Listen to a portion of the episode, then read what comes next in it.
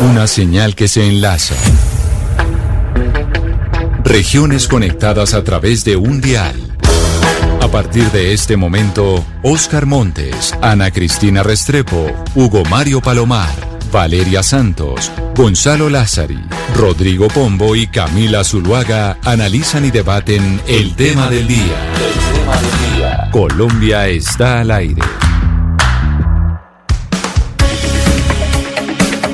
Son las 12 del día, 16 minutos. Nos conectamos nuevamente con todo el país para hablar del tema del día. Y el tema del día hoy, como se los anunciábamos desde temprano, tiene que ver con el Congreso de la República. Y con el Congreso de la República, ¿por qué? Porque básicamente, como se los preguntábamos a ustedes a través eh, de redes sociales, después de que la Corte Constitucional, pues eh, básicamente le dijo al Congreso de la República que tenía que tomar decisiones en torno a si se podía sesionar virtualmente o no. Hay varios proyectos que buscan... Eh, pues reformar la ley quinta para que se pueda sesionar de manera virtual eh, bajo la ley. Y hay varias críticas. Hay quienes consideran que eso es un riesgo para la democracia y de hecho de las mil personas en este momento que han votado sobre esa pregunta, el 67.1 dice que eso es un riesgo para la democracia, las sesiones virtuales. El 28.5% dicen que es la única alternativa y el 4.4% dice que es otra cosa. Y para hablar de ese tema hemos invitado a un senador de la República y a una representante a la Cámara. Empiezo saludando a la representante a la Cámara, Juanita Gobertus, que es del Partido Verde, que el año pasado, y em, el año pasado no, en la pasada legislatura, hizo varios pronunciamientos sobre el tema de la virtualidad y por eso nos parece una voz importante para tener en cuenta. Representante Gobertus, mil gracias por estar aquí con nosotros. Camila, muy buenas tardes, gracias por esta invitación. Un saludo a toda la mesa de trabajo y a la audiencia. Y también nos acompaña por parte del Senado el senador del partido de la U, y Barreras, quien ha sido muy crítico de las sesiones virtuales, argumentando que eso es, una, eh, es un riesgo y una amenaza a la democracia. Senador Barreras, bienvenido. Gracias por estar con nosotros. Camila, buenas tardes. Aquí cumpliéndole en caliente. Estoy, quiero informarle en la sede de la Comisión Primera del Senado, en pleno debate sobre este tema con mis colegas Saludo a la representante Juanita Gobertus, a todo su equipo, a Valeria, a Cristina, a Rodrigo, a Oscar, especialmente a todos. Aquí estoy atento a sus preguntas. Si me dan la palabra en la comisión, yo le avisaré porque tengo toda una intervención pendiente para intentar evitar que terminen de enterrar la democracia hoy con esta legitimación de la farsa virtual que quieren imponernos. Claro que sí, y precisamente por eso es nuestro tema del día, porque sabemos que están en esa discusión específicamente en este momento en el Congreso, y yo sé que usted, usted va y vuelve, pero permítame entonces darle la palabra primero a usted por la premura. Senador Barreras, ¿usted por qué dice que es una farsa virtual? ¿Por qué dice que tener sesiones virtuales en el Congreso es un riesgo?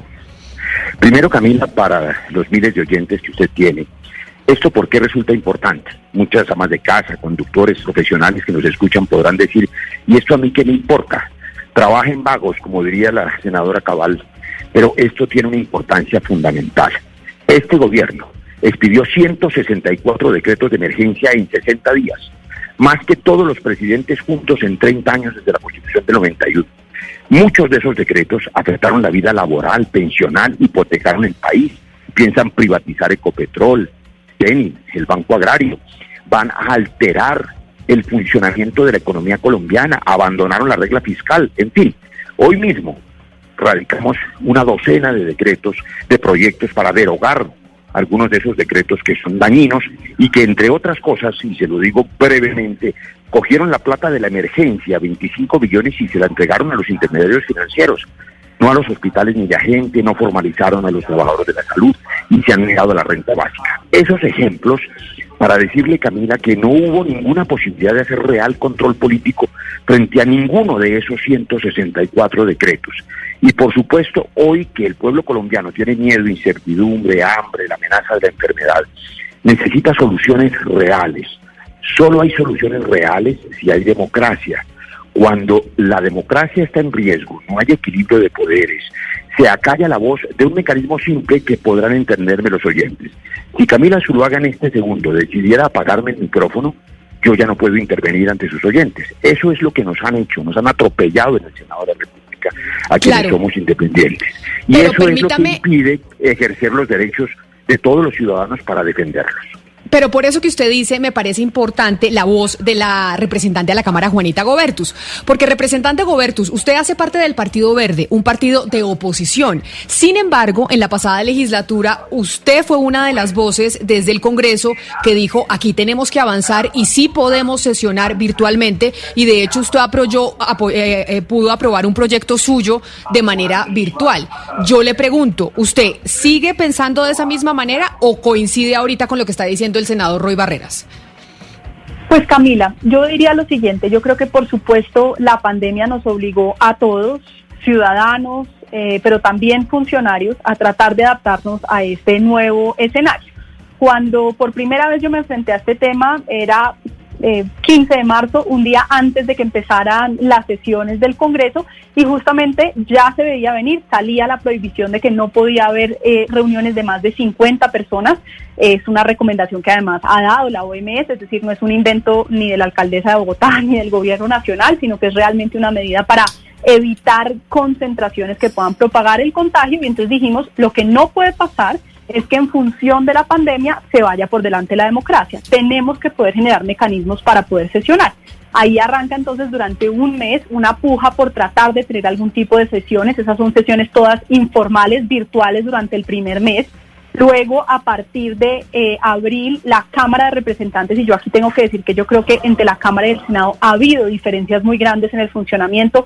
El senador Barreras, con buenas razones, ha dicho que denuncia que allá les cierran los micrófonos, que no los dejan hablar, que no hay un chat para poder pedir la palabra. Nosotros en Cámara incluso a costa de escenarios muy difíciles, de todo el mundo hablándose el uno encima del otro, siempre hemos podido abrir nuestro micrófono.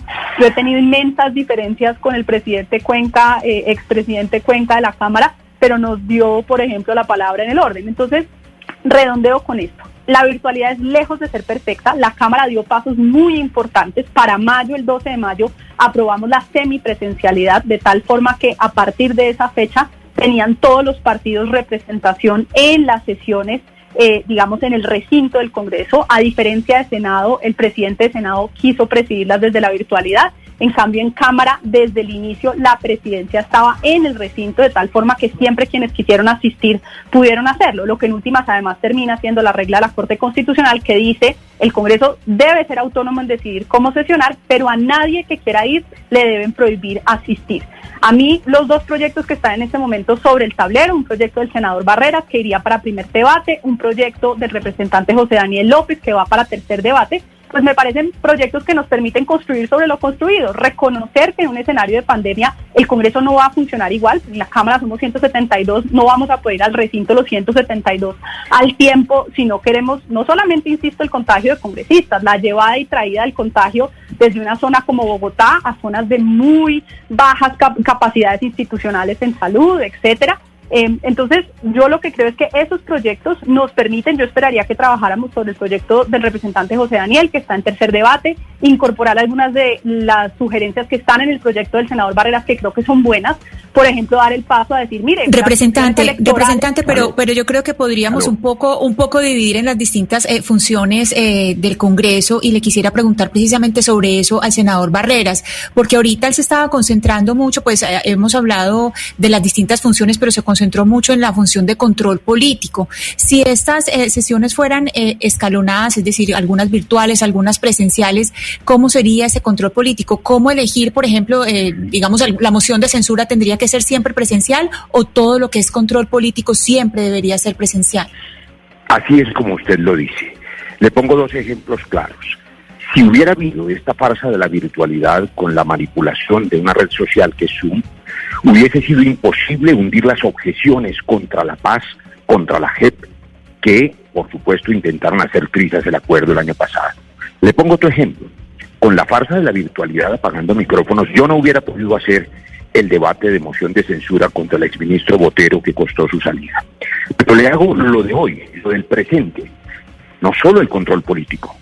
Voy a contarle por qué y a contarles a todos el gobierno tiene un interés enorme en que se siga el Congreso silenciando y anulando en esta farsa de la virtualidad. Tienen un paquete de proyectos que ya han anunciado que incluyen acabar con la JEP, poner en riesgo la seguridad jurídica de los militares con un tribunal militar, que iría además a depositarlos en la Corte Penal Internacional tienen la intención de acabar con la restitución de tierras en la ley de víctimas, lo han anunciado, han anunciado, entre otras cosas, llevar a referendo popular las decisiones de la Corte Constitucional, lo que significa acabar con la Corte Constitucional. Es decir, destruir toda la herencia del viejo debate de Kelsen y Smith y volver a Smith, que es el ideólogo jurídico del fascismo. Eso está ocurriendo, no es una fantasía. La representante Juanita, que es quizá de las más estudiosas en Colombia y además que trabajó intensamente como nadie con nosotros en el acuerdo de paz, sabe y debe saber que está en riesgo ese acuerdo de pero, paz. Senador, Porque pero senador en virtualidad Barreras. no podemos evitar que nos atropellen. Aquí en la Comisión Claro. Primera, déjeme denunciar otra cosa, aquí en la Comisión Primera siempre fue la trinchera para defender el acuerdo de paz. Hemos perdido las mayorías. Dos senadores liberales y un senador de la U se pasaron al bando del gobierno en estos asuntos y en virtualidad no podríamos hacer los debates y tendríamos en riesgo nada menos que la paz. Y la democracia, defender la democracia es indispensable para defender la paz. Si uno defiende la paz, tiene que defender la democracia. Pero, pero mire, senador Barreras, decía la representante Juanita Gobertus una cosa, cuando ella decía, yo sí apoyé la virtualidad el semestre pasado por una sencilla razón, porque nosotros en Cámara tuvimos una dinámica completamente diferente a la de Senado, que es donde está usted. Y seguramente eso tuvo que ver mucho con quien era el presidente, que es Lidio García del Partido Liberal, que en ese momento estuvo, estuvo ayudando al gobierno nacional. Pero ahora, con el señor Arturo Char como presidente del, del Senado de Cambio Radical, por el cual usted votó. Pues seguramente va a ser mucho más, va a ser mucho más, por eso, por ni eso en quiero. mi boca ni en mis actos asuntos que no corresponden Pero es que, a la realidad. pe- pero no me ha Vea. permitido hacerle la pregunta, senador No, pero Barreras, es que usted y está es, haciendo una afirmación y no una pregunta que yo tengo que corregir. al aire. no, pero no votó usted por el senador Arturo Char a la, a la presidencia del Senado. No, mire, le quiero decir lo siguiente. El problema no solamente es el gobiernismo de Char, de Lidio García, de Cuenca, de Vargas Lleras, de todos los que están entregados a este gobierno. El problema es que no se puede violar la Constitución. Hoy conocimos una resolución, la 001 del 24 de julio del presidente Arturo Char, Pero- diciendo pero- que debe sesionarse virtualmente y una resolución no puede modificar la Constitución ni la Yo ley. lo entiendo, pero permítame, yo le hago la pregunta, senador Barreras, porque lo que dijo la, sena- la representante Gobertus es, nosotros en Cámara tuvimos un baile distinto al que estuvieron en Senado, en donde tuvieron más problemas. Y evidentemente quien manda la parada en el Senado es el presidente. Y en este momento está Arturo Char, que está aliado al gobierno. Y Arturo Char, usted votó por él. Entonces, por eso es donde uno pregunta sobre las congruencias. Y es, si usted sabía que eso iba a pasar, ¿por qué siguieron apoyando la candidatura de Arturo Char a la, sena- a la, a la presidencia del Senado, senador Barreras? Con estas da- dificultades que me- obviamente tiene. Me da pena tener que volver a corregirla por segunda vez en el mismo minuto. Pero usted está afirmando algo que no es cierto. Una de las cosas que nosotros defendimos precisamente es el voto secreto. Usted votó Y por el senador Arturo Char y yo le creo. No, nosotros, no, no, no, es que no es que me crea, es que yo estuve presencialmente el 20 de julio. Nosotros impulsamos una alternativa diferente. Nosotros jugamos a la democracia con reglas claras y limpias, pero el asunto no puede dejarse llevar a la, a la perdóneme que le diga, a la simpleza de creer que depende de la voluntad de si se llama Char o se llama Lidio García. No, hay una constitución y la ley que protege derechos. Nosotros exigimos que se cumpla, pero además déjeme decirles solo una cosa. El proyecto de José Daniel López es muy mal. Lo que hace es senador Barreras, yo, yo, yo entiendo y a usted le parece unanimidad que si era Char o Lidio García, pero yo le aseguro que esta discusión sería distinta si, por ejemplo, se hubiera logrado que ganara Iván Marulanda, Iván que era muy difícil que eso pasara. por eso le pregunto yo, ¿la uno votó, la uno votó por Arturo Char a la presidencia del Claro, Senado? usted sabe que desde hace más de un año y medio, la U en un acto de abyección que es rechazado, decidió proclamarse partido de gobierno en contra mía. Y desde entonces nosotros hacemos una voz disidente e independiente, como sabe todo el país. Hoy somos minoría y la mayoría de la U hasta hoy sigue siendo gobernista. Espero que deje de serlo el próximo 29 de agosto y que entienda que no puede sacrificar sus banderas que fueron la construcción de la paz, la vida, los derechos, las libertades, a cambio de migajas burocráticas. Yo espero que rompan con el gobierno y lo vengo diciendo desde hace más de un año y medio. Y por supuesto, eso es lo mismo que ocurre con el Partido Cambio Radical, por ejemplo, que a pesar de ser independiente tiene dos ministros en el gobierno. Pero no es esa la discusión que está hoy en el fondo, que es muy importante. Yo solo quiero que me permita en 20 segundos recordar un elemento más importante que todos los que hemos mencionado hoy. La Corte Constitucional se ha pronunciado. ¿Quién tiene? Ha dicho que el Congreso es autónomo y que debe reformar la ley quinta. Nosotros estamos exigiendo que se reforme la ley quinta antes de que puedan hacerse sesiones virtuales y entendemos que deben hacerse algunas sesiones virtuales, pero con excepciones, no para reformas constitucionales, no para hacer trizas la paz, no para elegir el próximo procurador en una red, en una red virtual completamente insegura. Reformar la constitución en una red social es un adefesio jurídico.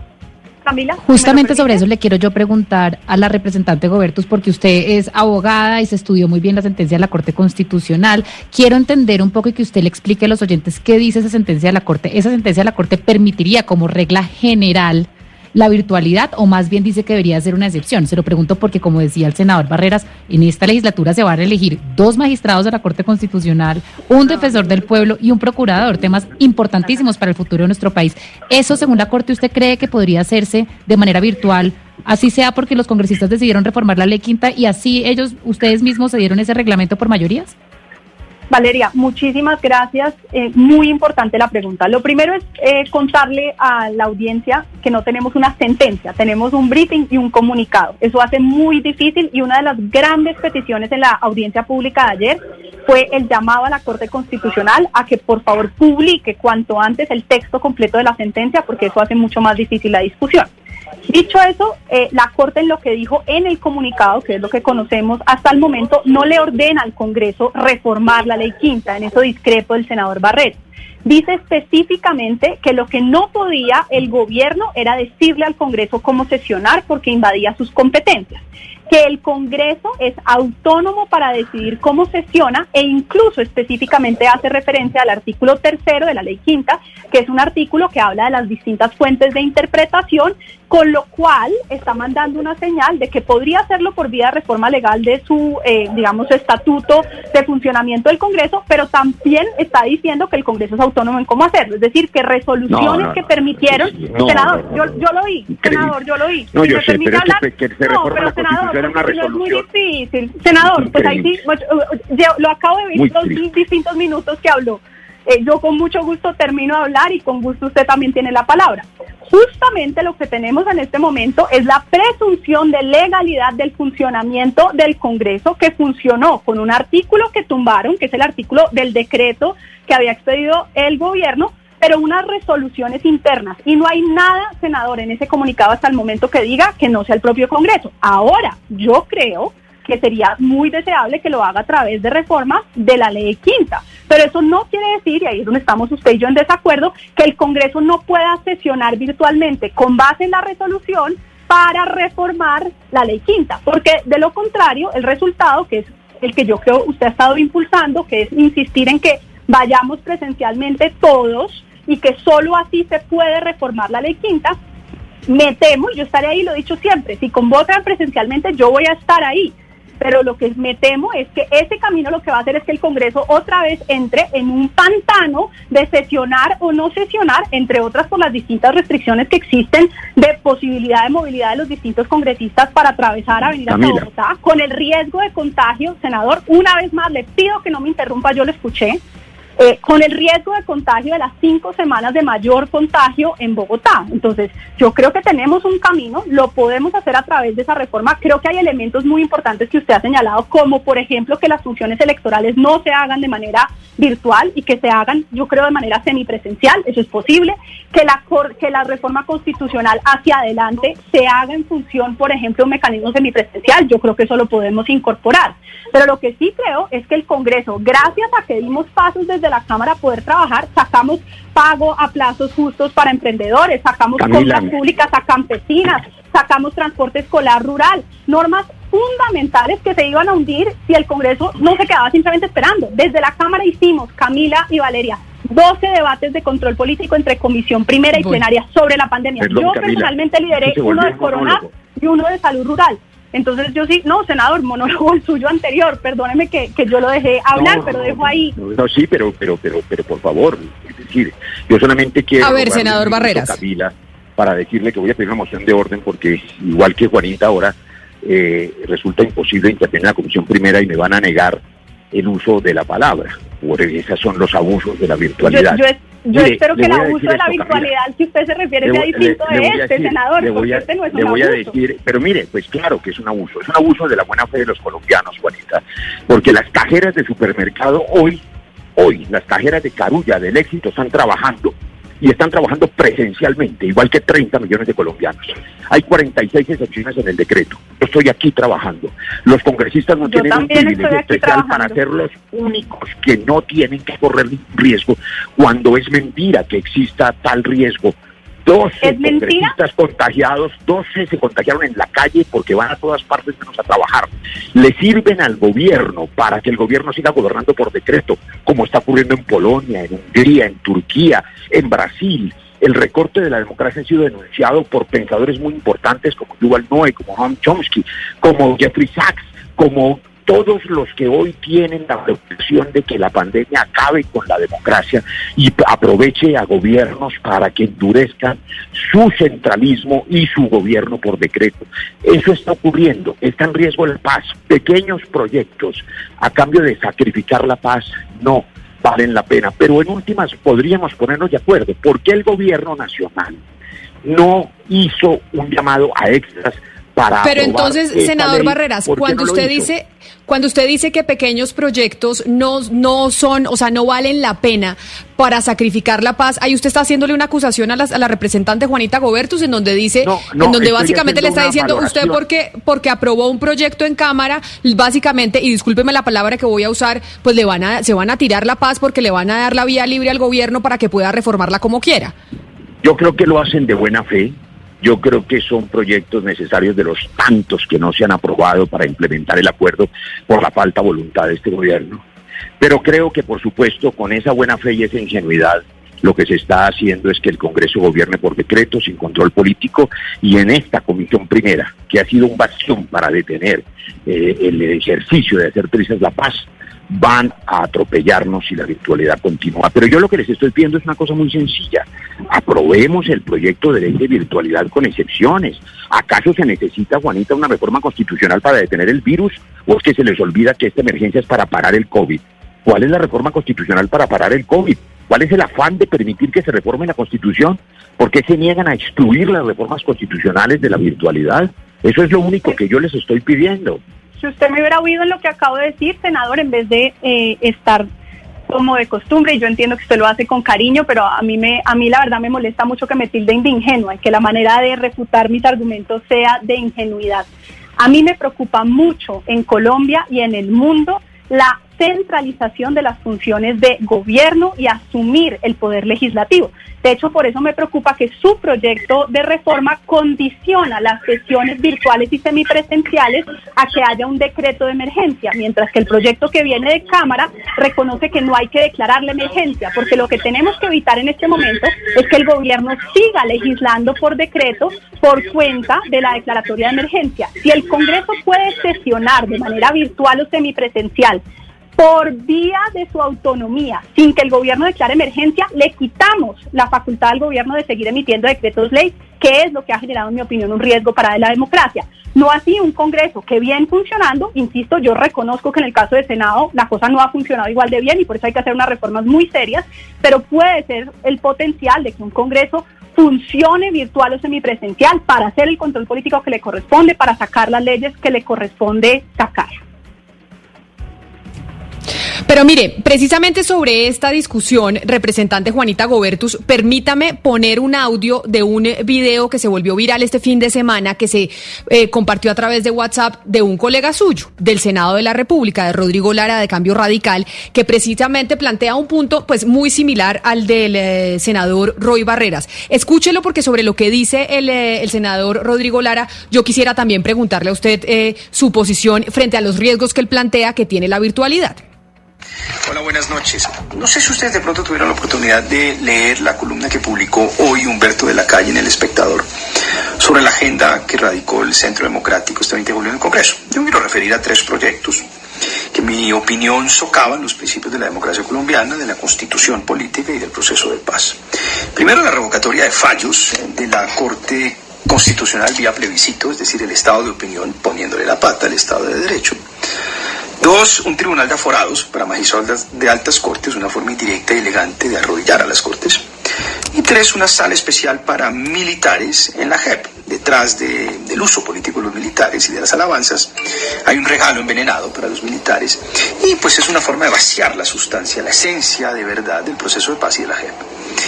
Por otro lado, pues, eh, ¿cómo pudimos llegar a esto? Pues es fácil haberlo anticipado, pues es realmente para esto que necesitan el Congreso virtual. El Congreso virtual es como una especie de aparición de la Virgen, una sorpresa divina. Ya habían intentado en primer año sacar adelante y aprobar el Tribunal de Aforados y la Sala Especial para Militares, pero los derrotamos cuando el Congreso era de verdad. Ahora con el Congreso virtual digo que es una especie de divina sorpresa porque es una maquinita express de aprobación de leyes. ¿Por qué? Se acortan los términos de aprobación de reformas constitucionales. Eh, congresista con poca ética de trabajo, pues ya no tiene que coger un avión ni desplazarse, basta con pararse de su cama, espichar electrónicamente el llamado a lista y luego votar, espichando un botón dos o tres veces al día y con eso basta y ese es el trabajo que se hace. Y desaparece el control político, porque el Congreso virtual no tiene dimensión política. Donde no hay dimensión política no hay actitud para hacer control político. Esto pues... Eh, depende de la aprobación el martes de una ley virtual para modificar virtualmente la ley quinta, inconcebible. Y pónganle ojo, pónganle mucho ojo porque está en juego la democracia de Colombia. Un saludo cordial.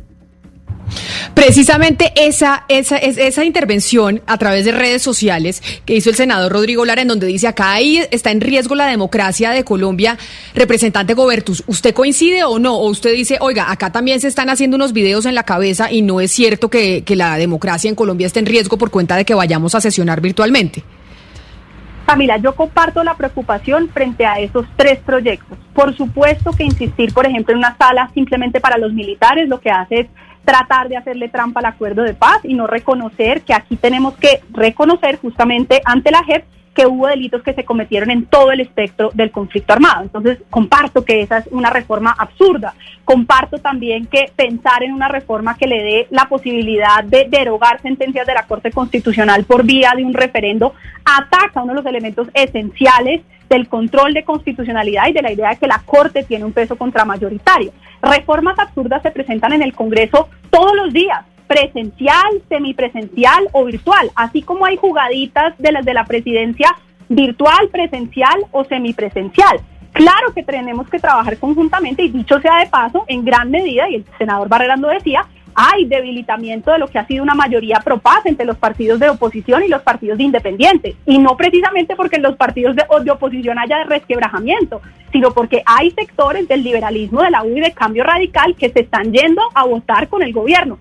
Eso es de la virtualidad, no creo, eso ya lo estábamos viendo desde la presencialidad antes de que empezara la pandemia.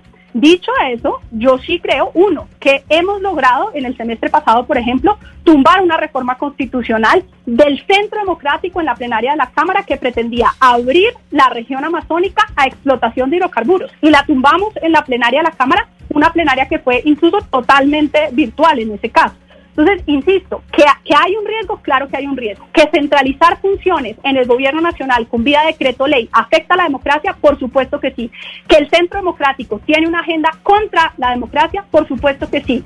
Que eso todo está relacionado con la virtualidad o la semipresencialidad, yo expreso mis dudas, esa no ha sido mi experiencia hasta el momento en la Cámara de Representantes, pero creo que tenemos una oportunidad de oro con la ley orgánica de reforma la ley quinta de ponerle reglas del juego a esto claras para que el Congreso pueda funcionar en cumplimiento de las reglas de salud pública, porque yo también he oído al senador Barreras y a otros decir, claro, la gente que trabaja, que sale a las calles. Yo quiero preguntarles el día de mañana, cuando un congresista necesita una UCI, si inmediatamente lo que va a hacer el congresista es, no, no, no, por supuesto que a mí no me den la UCI, se la den al trabajador de a pie porque es que ahí también hay un doble juego en ese argumento, donde luego el acceso privilegiado a los sistemas de salud es luego también para esos congresistas. Entonces, nadie que no tenga inminentemente que salir a trabajar debería estar en las calles de una ciudad de Bogotá con este contagio. Yo estoy lista para ir presencial si nos convocan, he respaldado las sesiones semipresenciales, pero creo que con esto hay que ser rigurosos y defender la democracia en un marco también de protección de la salud.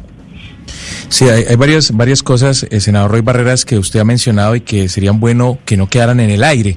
Usted ha hablado de una lluvia de decretos expedidas por el gobierno durante la pandemia que incluso dice usted eh, han intentado a través de esos decretos privatizar empresas como Ecopetrol y desviar dineros hacia los bancos. Anuncia usted que va a buscar con un grupo de congresistas derrogar o reformar esos decretos. ¿Usted cree que, cree que va a tener éxito, senador Barreras, eh, a través de la virtualidad del Congreso, que va a lograr un respaldo mayoritario para eh, reformar o derrogar esos decretos? Gracias, Hugo Mario. La verdad es que la virtualidad limita de manera grosera la capacidad parlamentaria. Los congresos del mundo hoy, Colombia no puede ser excepcional, están trabajando, la mayoría de ellos de manera semipresencial. Así ocurre en Francia, en España, en Alemania, en Estados Unidos, en Chile. Solo Colombia tiene un confinamiento casi que exclusivo para el Congreso. El gobierno soltó a la calle a todo el mundo y después le entregó a los alcaldes y a los gobernadores la responsabilidad de controlar las consecuencias de una pandemia mal manejada en la que los recursos no sirvieron para formalizar los trabajadores de la salud ni adecuar los hospitales. Las curvas de la epidemia son resultado de cosas tan irresponsables como el día sin IVA. Pero nada de eso pudo controlarse en virtualidad. Y yo, que he padecido los abusos junto con toda la oposición y la gente independiente en el manejo de la plenaria del Senado, me temo que van a poder atropellarnos con el simple expediente de pagar el micrófono. Ahora, a mí, yo quiero primero reconocer algo que me parece justo para los oyentes de Juanita en todo Bogotá. La gente no sabe el trabajo enorme que hizo Juanita Goberto frente a la paz. Un trabajo absolutamente comprometido, profesional, denodado, lo sigue haciendo bajo la tutela de un hombre maravilloso que se llama Sergio Garamillo, que nos lideró a todos en ese proceso. Eso es más importante que todo lo demás. Hoy tenemos claramente un desacuerdo frente a su defensa ultranza de la virtualidad porque no hay razones epidemiológicas válidas para decir que la democracia no es esencial y que los senadores no tenemos la obligación de venir a trabajar presencialmente, mientras las auxiliares de enfermería, los porteros, los médicos, los soldados, los policías, los obreros de la construcción, ya lo dije, las cajeras de supermercados, los conductores de los Pero y eso y eso sabe que senador Barreras todos ellos están trabajando. Entonces, y eso tiene y en eso tiene razón, porque muchos oyentes de hecho, y esa sería una buena pregunta para la doctora Gobertus, nos dicen, la mayoría de las personas que están trabajando están cogiendo transporte público, Transmetro, Transmilenio, taxis, etcétera, etcétera, y ustedes por derecho pues tienen camionetas privadas, tienen camionetas con conductores para ir al Congreso de la República en donde no entra todo el mundo. ¿Por qué no abogar porque sí puedan ir cuando tienen las garantías por lo menos de que no se van a montar en un vehículo en donde va más gente, sino solo ustedes con el conductor?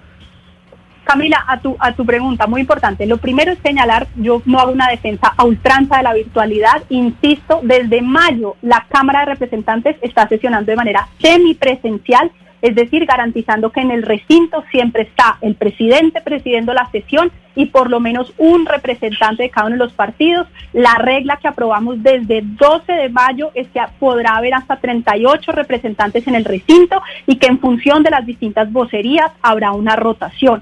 Entonces, insisto, no, no soy una defensora ultranza de la virtualidad, creo en la semipresencialidad y así lo hemos defendido. Yo por supuesto que comparto que los congresistas tenemos inmensos privilegios frente al resto de los ciudadanos, nos comparto el diagnóstico de que eso es así y creo que no debería ser así. Por eso justamente me he opuesto a que tengamos camionetas, a que tengamos esquemas de seguridad. Esa no creo que sea la realidad que nosotros deberíamos reflejar. Lo que creo es que no podemos simplemente desconocer que hay unas condiciones de salud pública y que por lo tanto meter a 172 personas en el mismo recinto no redundaría en mejor seguridad de, salud pública, no particularmente para los congresistas, sino para todos los otros sitios a los que estos congresistas se van a ir desde Bogotá, yendo a sus regiones donde hay unos problemas muy serios también de, salud pública. Yo creo que el camino es la, la semipresencialidad y en eso estamos desde mayo en la Cámara.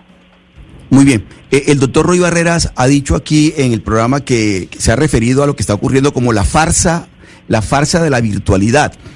Doctor Roy Barreras, usted ha presentado proyectos para su aprobación, iniciativas para su aprobación en estas legislaturas, donde se ha sesionado de manera eh, eh, virtual. Y si ha sido así, entonces quiere decir, doctor Roy Barreras, que usted también está patrocinando con ese comportamiento la farsa de la virtualidad porque si no, eh, obviamente que no presentaría ningún tipo de proyectos, ¿no le parece? Querido Oscar, eh, la escuela griega de los sofistas lo hubiera reclutado a usted inmediatamente por su inteligente apreciación. Le contesto. Durante las últimas horas, me refiero a las últimas 24 horas, revisamos finalmente, después de días de trabajo, los 164 decretos que fueron expedidos en 60 días. Irresponsable sería aquel que, conociendo los adefesios que hay en esos decretos a espaldas de los colombianos, no intentara hacer uso de la Constitución para derogarlos o modificarlos. Por eso hoy mismo radiqué no uno, sino una docena de proyectos. Pero al tiempo, aquí, hoy, en mi salón de la Comisión Primera, estoy exigiendo que se modifique la ley quinta de manera presencial para tener luego garantías de poder sacar adelante esos proyectos. La virtualidad en el diccionario de la Real Academia Española y el de María Moliner significa falsa realidad, apariencia de verdad. De manera que es así, lo virtual no es real, pero además, ¿cuál es la razón de fondo para impedir que el Congreso funcione? No es epidemiológica. Cualquier oyente entiende que primero hay que decirles que no necesitan meter 167 en un salón. Bastaría con que los voceros fueran a votar legítimamente haciendo uso de la ley de bancadas. Pero aún los 167 podrían sesionar en el centro de convenciones de Corferias a 20 metros de distancia cada uno cuando van al supermercado, estos mismos congresistas que ya se han contagiado una docena por andar en la calle, pero no trabajando, van a dos metros de distancia para entrar al supermercado. No pueden entrar a dos metros de distancia en las instalaciones del Congreso o en Corferias, en un pabellón de cinco mil personas en las que puedan ir 160 apenas a 20 metros de distancia. Claro que pueden son disculpas que le viene bien a un gobierno que está gobernando por decreto, que no quiere control político, que se negó a la renta básica para darle a la gente, a nueve millones de hogares con qué comer, y la gente desesperada tuvo que salir a la calle. A la gente no le pueden obligar. Lo lógico como médico, y lo he defendido, estoy de acuerdo, por ejemplo, con la posición de Claudia López, que ha tratado de todas las maneras, en una tarea que yo diría que es de un esfuerzo enorme, que la gente se guarde en casa, pero si la gente tiene hambre, los vulnerables, la gente que es del rebusque, la gente que es vendedor ambulante, y el gobierno nacional se negó a darle la renta básica y no pudimos hacer ese debate. ¿A dónde fueron los 25 billones de la emergencia? ¿Por qué no se los dieron a la gente? y sí se los dieron a los bancos. ¿Por qué le dieron dos billones de pesos a las EPS para pagarles las incapacidades, que es un regalo cuando ellas debieron haberlo pagado? Senador, pero es que yo creo, yo creo que todos tenemos eh, preocupaciones muy profundas. Pues yo, por ejemplo, diría que a mí me preocupa mucho la protección de los derechos de las minorías, pero yo la, duda que tengo en este momento y le quiero preguntar a la representante Gobertus es si sería constitucional que se emitiera una disposición que prohibiera la presencia física de los congresistas. Es decir, esto sí esto sí pasaría eh, una norma que prohibiera estar ahí físicamente. No, de ninguna manera. De hecho, dos, dos respuestas muy importantes a lo que estás preguntando. En la plenaria de la Cámara, eh, durante el semestre pasado, se votaron dos proposiciones, porque en la puja entre los partidos de oposición, que insistíamos en la semipresencialidad, y los partidos de gobierno e independientes, ellos querían imponernos que se prohibiera el ingreso al recinto. Y nosotros dijimos, hay formas de tener semipresencialidad con cumplimiento de los protocolos de bioseguridad, no nos lo pueden prohibir. Dos veces nos derrotaron, a la tercera logramos formar un acuerdo político para defender la semipresencialidad. ¿Qué dijo la Corte Constitucional ahorita en el comunicado que conocemos? Que en ningún caso la decisión de sesiones virtuales podría prohibir el ingreso de que quienes quieran ingresar. Por eso, insisto, el Senado ha funcionado muy distinto a la Cámara. El senador Barreras dice, no tendrían que estar los 172, fácilmente podrían estar los voceros. Eso es lo que está haciendo la Cámara desde el 15, desde el, perdón, 12 de mayo.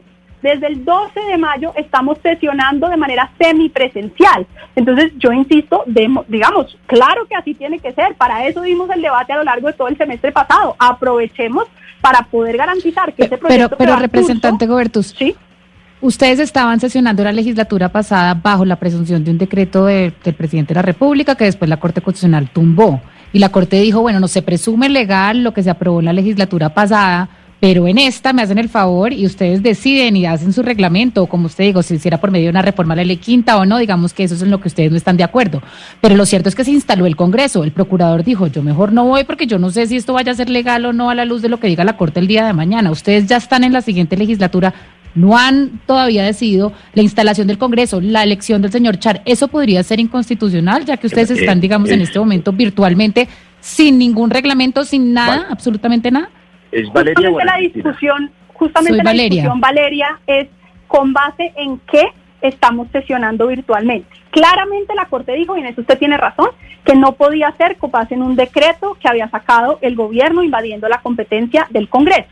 La discusión que tenemos entre el senador y yo es si puede sesionar virtualmente en función de una resolución de las mesas directivas para aprobar un proyecto de reforma a ley quinta o si por el contrario, que entiendo la posición del senador, tendríamos que sesionar todos presencialmente para así presencialmente aprobar una reforma a la ley quinta. Yo creo que hoy ese camino no solo dilata mucho más la posibilidad de que el Congreso pueda funcionar, vamos a tener meses de ides y venires que si pueden venir, que si no pueden venir, que si hay la posibilidad de venir hasta Bogotá, que si tienen unos están con obesidad, otros con eh, el tema de eh, hipertensión, otros con diabetes y entonces no se van a conformar las mayorías y va a ser una ida y venida mucho más larga. En vez de decir, con la resolución que tenemos, que la Corte no prohibió que fuera con resolución, aprobamos la reforma a la ley quinta y ahí tenemos unas reglas que yo insisto, en eso estamos de acuerdo el senador y yo. Yo creo que hoy esa ley podría, por ejemplo, o creo que parcialmente de acuerdo, esa ley podría perfectamente decir que reformas constitucionales, por ejemplo, se den con semipresencialidad. Entiendo que el senador eh, insiste en que esas sean con presencialidad, pero en todo caso, independientemente de, de esa discusión, que uno le pueda poner reglas más exigentes, en las que sí definitivamente creo estamos de acuerdo, es que las funciones electorales tengan que cumplirse de manera presencial o semipresencial, no virtual. Esas son cosas que hay que hacer ahorita en esa reforma que está en curso y que creo que permitirían un buen balance entre protección de la democracia y funcionamiento del Congreso y garantía de unas normas de salud pública para evitar el contagio. Ya se nos va acabando el tiempo, senador Barreras, y senador, lo escucho, pero quiero preguntarle para que podamos decirle a los oyentes, entonces, ¿esto en qué va? Eh, tenemos esta discusión, precisamente esta discusión que estamos teniendo hoy aquí al aire en Mañanas Blue es la que ustedes están teniendo en el Congreso de la República. Pero entonces, ¿esto cuándo se va a definir? ¿Qué falta? ¿Qué va a pasar para que no estemos en esta interinidad y en esta cosa que no sabemos si es legal lo que se tramite en el Congreso de la República o no? Y estas posiciones que enfrentadas en las que están ustedes eh, dos, usted, senador Barreras, si usted es representante Gobertus. Camila, le doy una noticia como parte de la respuesta. La vicepresidenta de la oposición del Congreso, la senadora Griselda Lobo, hace unos minutos vino a la comisión primera presencialmente y dejó constancia de que ella no ha firmado ninguna resolución de mesa directiva que pretenda modificar la ley quinta y autorizar las sesiones virtuales violando la Constitución y desconociendo el fallo de la Corte Constitucional que se conoce en su sentido central en un comunicado. De manera que no hay resolución de la mesa directiva. ¿Qué es lo que hay? Una decisión del presidente del Senado, que también es del, lo es del Congreso, Arturo Char, que por resolución autoriza la virtualidad. Eso es ilegal. No es una dilatación eterna. ¿Qué es lo que sigue? Sería muy fácil si el gobierno verdaderamente quiere que la democracia opere, que haya equilibrio de poderes y que su agenda legislativa, que entre otras cosas está desconocida, porque yo, buen tema para otro debate, ¿cuál es la agenda del gobierno? No hay agenda del gobierno, pero supongamos que la hubiera en favor de las personas y de la gente que hoy tiene angustia y hambre y falta de empleo. Bueno, mensaje de urgencia aprobemos el proyecto de ley bien hecho desde el principio, porque si lo aprobamos como viene, con dos debates en virtualidad ilegales, queda cojo y no lo tumban. Salir del limbo es posible en tres semanas. Mensaje de urgencia al proyecto que radicamos 10 senadores en la comisión primera, que tiene estas excepciones, lo aprobamos en tres semanas y está resuelto el limbo. Los que quieran quedarse en su casa porque son cómodos, porque están enfermos, porque están obesos, Claro, muchos de esos obesos los he visto haciendo cola en el supermercado para comprar la charcutería o yendo a las oficinas públicas seguramente a pedir mermeladas que los hace más obesos. Por eso se han infectado fuera del Congreso. Pero bueno, supongamos que tienen derecho a tener temor, que es el sentimiento que más respeto. Muchos de los senadores, lo sé, me lo han dicho, tienen miedo a morir y eso es natural. Ahora, eso es como si un general de la República dice, yo no voy a la batalla porque tengo miedo a morir, debería renunciar y dejar que alguien asuma su responsabilidad. Pero entendamos el miedo, que se queden en virtualidad. Me parece bien, hacemos debates, audiencias públicas, foros, leyes de menor jerarquía, pero si hay que reformar la Constitución, que sea presencial. Y si hay que elegir procurador general de la nación, que sea presencial y de cara a los colombianos, y no en una red social que por supuesto cualquier hacker puede violentar. Un ejemplo que si no fuera trágico sería cómico, que recordará la representante Juanita Gobertus en un debate de la eh, alcaldesa de Bogotá con un grupo de congresistas, un hacker les metió un video porno si eso es posible, imagínense si no será posible adulterar los resultados de la elección de magistrados de la Corte Constitucional o del Procurador en una red social que se sabe que es insegura. No hay escrutinio. Yo estoy pidiendo que haya presencialidad, que los senadores cumplan con su deber y que no se escuden en la pandemia. Y el que tenga miedo, pues que lo diga y que renuncie y que otro que tenga capacidad para asumir su deber cumpla con el deber constitucional. Pues ese es el debate precisamente que se está dando hoy en el Congreso de la República. Sesiones virtuales o no, los proyectos de ley que se radicaron para reformar la ley quinta es lo que se está discutiendo entre los congresistas. Y hoy queríamos invitar a un congresista de Cámara de Representantes, la representante Juanita Gobertus, y a un senador, al senador eh, Roy Barreras. A los dos, a la representante Gobertus y al senador Barreras, mil gracias por haber aceptado esta invitación, por tener esta charla con eh, los oyentes y con nosotros y por habernos aclarado un poco las discusiones que se están dando hoy en el Congreso de la República. Es la una de la tarde, un minuto, y ya nos pasamos unos eh, segunditos, pero les damos las gracias a ustedes por haber estado aquí con nosotros conectados en Mañanas Blue. Ya llegan nuestros compañeros de Meridiano Blue con las noticias de Colombia y el mundo, y nosotros nos escuchamos mañana a las diez y media de la mañana.